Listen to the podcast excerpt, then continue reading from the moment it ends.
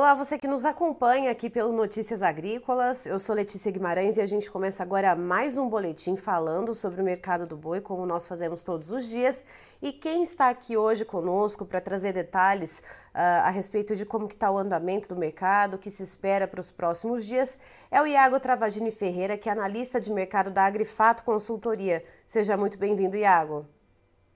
Muito obrigado mais uma vez pelo convite, Letícia. Sempre um prazer falar com vocês notícias agrícolas e vamos tentar aí ajudar, auxiliar, analisar um pouquinho esse mercado do boi gordo que tem acontecido.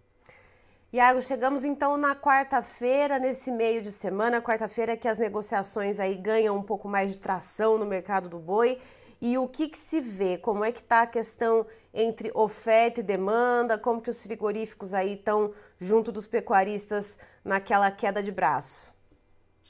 Bem, vamos lá. Eu acho que o que a gente está vendo agora, basicamente, ainda é um cenário relativamente bem ofertado, tá? Os frigoríficos têm ali escalas próximas a 13, 14 dias em São Paulo. Na média Brasil, a gente está falando de 11 a 12 dias. Então, esse é um, um, um, Ainda que tenha caído nesses últimos 3, 4 semanas, os frigoríficos continuam com escalas confortáveis a ponto de tentar comprar preços menores.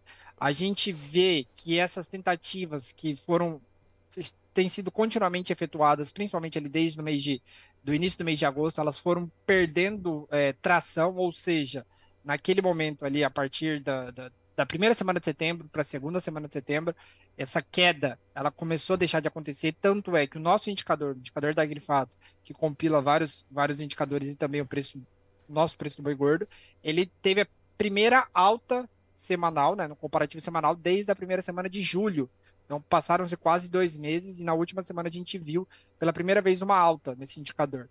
É um indicador de referência, a gente vai ter que ficar de olho, obviamente. É um, a gente está no momento em que a gente está tentando formar um fundo para ver se o preço do boi gordo realmente chegou no seu, no seu limite de baixa, digamos assim.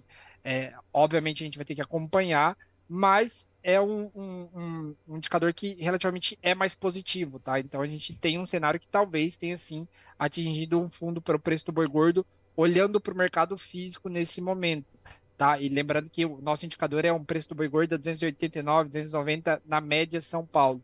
Então está um pouco fora ali do que é o preço CPEA, até porque o CPEA tem ficado descolado um pouco. Mas na nossa visão, que a gente tem visto agora, é um mercado tentando claramente buscar e fazer um fundo de preço do boi gordo nesse momento. Iago, a gente tem então essa sobreoferta, a gente tem essa, essas escalas mais alongadas, os frigoríficos um pouco mais tranquilos. Uh, o que, que, pode mudar esse cenário né, e ajudar esses preços a, a, terem um certo movimento de recuperação? Porque a gente vê as exportações indo muito bem, as exportações chegaram num certo limite de ajuda, vamos dizer assim, uh, na questão de escoamento de produto, na questão uh, de auxílio de, de, de uh, reduzir essa oferta interna. O que está acontecendo e o que, que pode começar a virar a chavinha para esse mercado? Bem, vamos lá, né? Acho que olhando para a exportação especificamente, a gente bate recorde atrás de recorde, tanto é que o mês de agosto a gente fechou com 200, 200 mil toneladas exportadas, o que é o maior volume da história. É, isso fez com que boa parte dessa carne que a gente tem produzido a mais, e todo mês isso tem acontecido, a gente tem produzido mais carne, essa, essa produção de carne a mais fosse enxugada. O grande ponto é, mesmo com a exportação batendo recorde atrás de recorde, a disponibilidade interna de carne para o mercado interno não tem reduzido sobremaneira. Só para dar um exemplo, no primeiro quadrimestre desse ano, a disponibilidade interna de carne ficou ali próximo, na média, tá? Entre 380 e 390 mil toneladas. O que quer dizer isso? Que a quantidade de carne que o mercado brasileiro disponibilizou para os brasileiros variou ali entre 380 mil toneladas.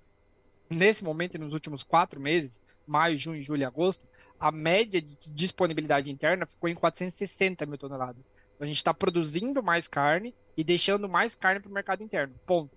A exportação, apesar de estar tá batendo recorde atrás de recorde, não consegue, não está conseguindo levar a gente de volta para essa menor disponibilidade interna de carne e, consequentemente, preços maiores. Então, o que a gente está vendo agora é que a exportação bate recorde, mas ela evolui é, em, em, em volume total num ritmo menos acelerado do que a produção. Então a gente está produzindo mais carne, enviando mais carne para fora do país. No entanto, ainda assim sobra mais carne no mercado interno e esse preço não consegue evoluir, né? Lembrando que o mercado interno ainda precisa recuperar de fato, né? A gente está sofrendo com o mercado interno aí é, que não consegue pagar mais de 19, 19,50 nesse momento, com a quantidade de, ofertada atual, mais do que 19 reais por quilo na carcaça casada. Então a gente está sofrendo muito com o mercado interno que ainda é, não está se mostrando abastado, digamos assim.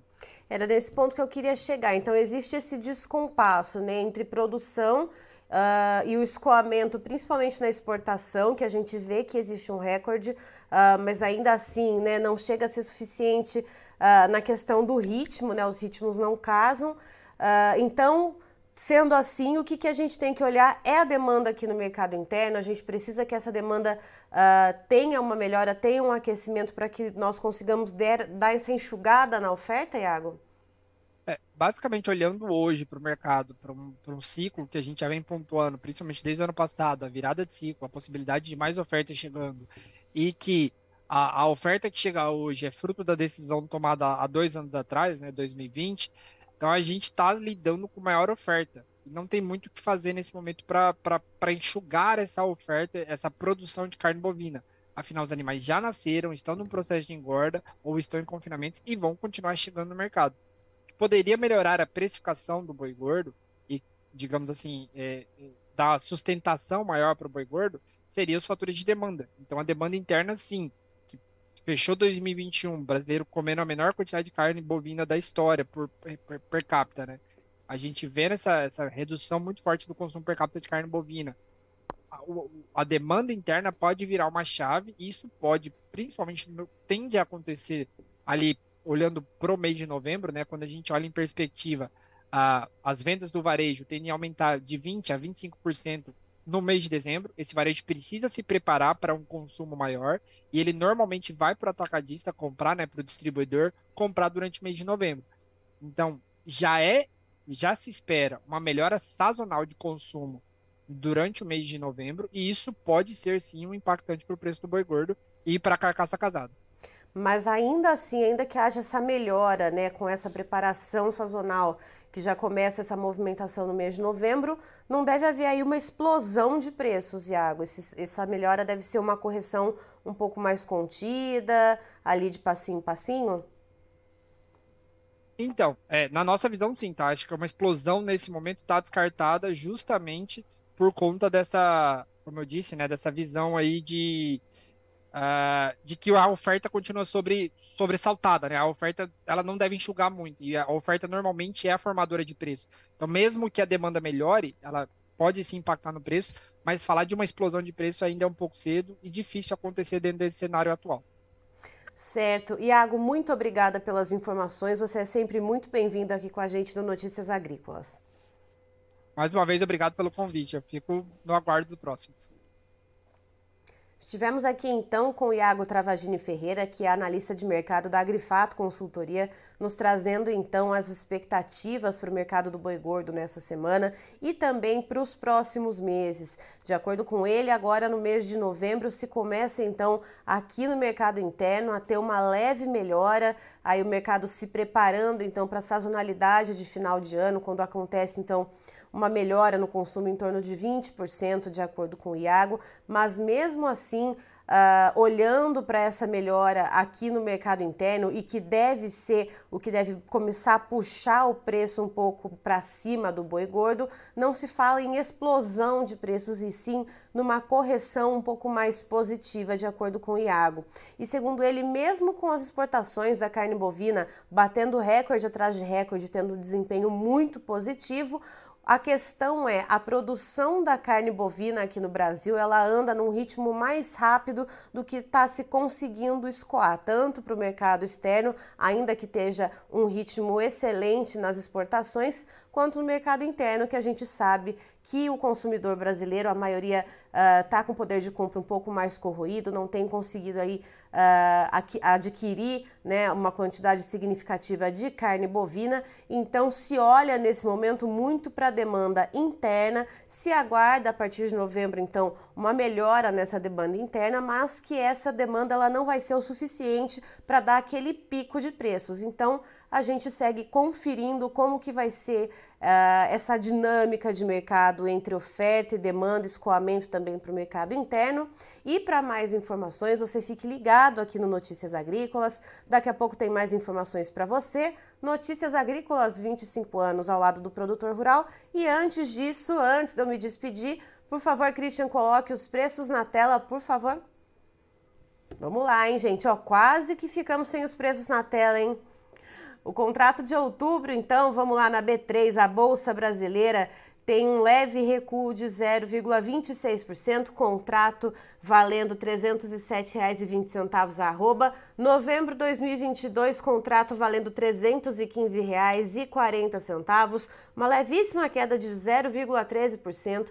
Para dezembro agora de 2022, uma queda de 0,24%, com preço de R$ 316,25. E quando a gente olha para o boi aí na referência do CPEA, o mercado paulista, arroba, então em torno de R$ 308,40, uma alta de 0,70%. Agora sim eu me despeço de vocês. Então daqui a pouquinho tem mais informações para você aqui no Notícias Agrícolas e estamos aí há 25 anos ao lado do produtor rural. Até mais. Se inscreva em nossas mídias sociais. No Facebook, Notícias Agrícolas. No Instagram, arroba Notícias Agrícolas. E em nosso Twitter, arroba Norteagri. E para não perder nenhum vídeo, não se esqueça de nos acompanhar no YouTube e na Twitch Notícias Agrícolas Oficial.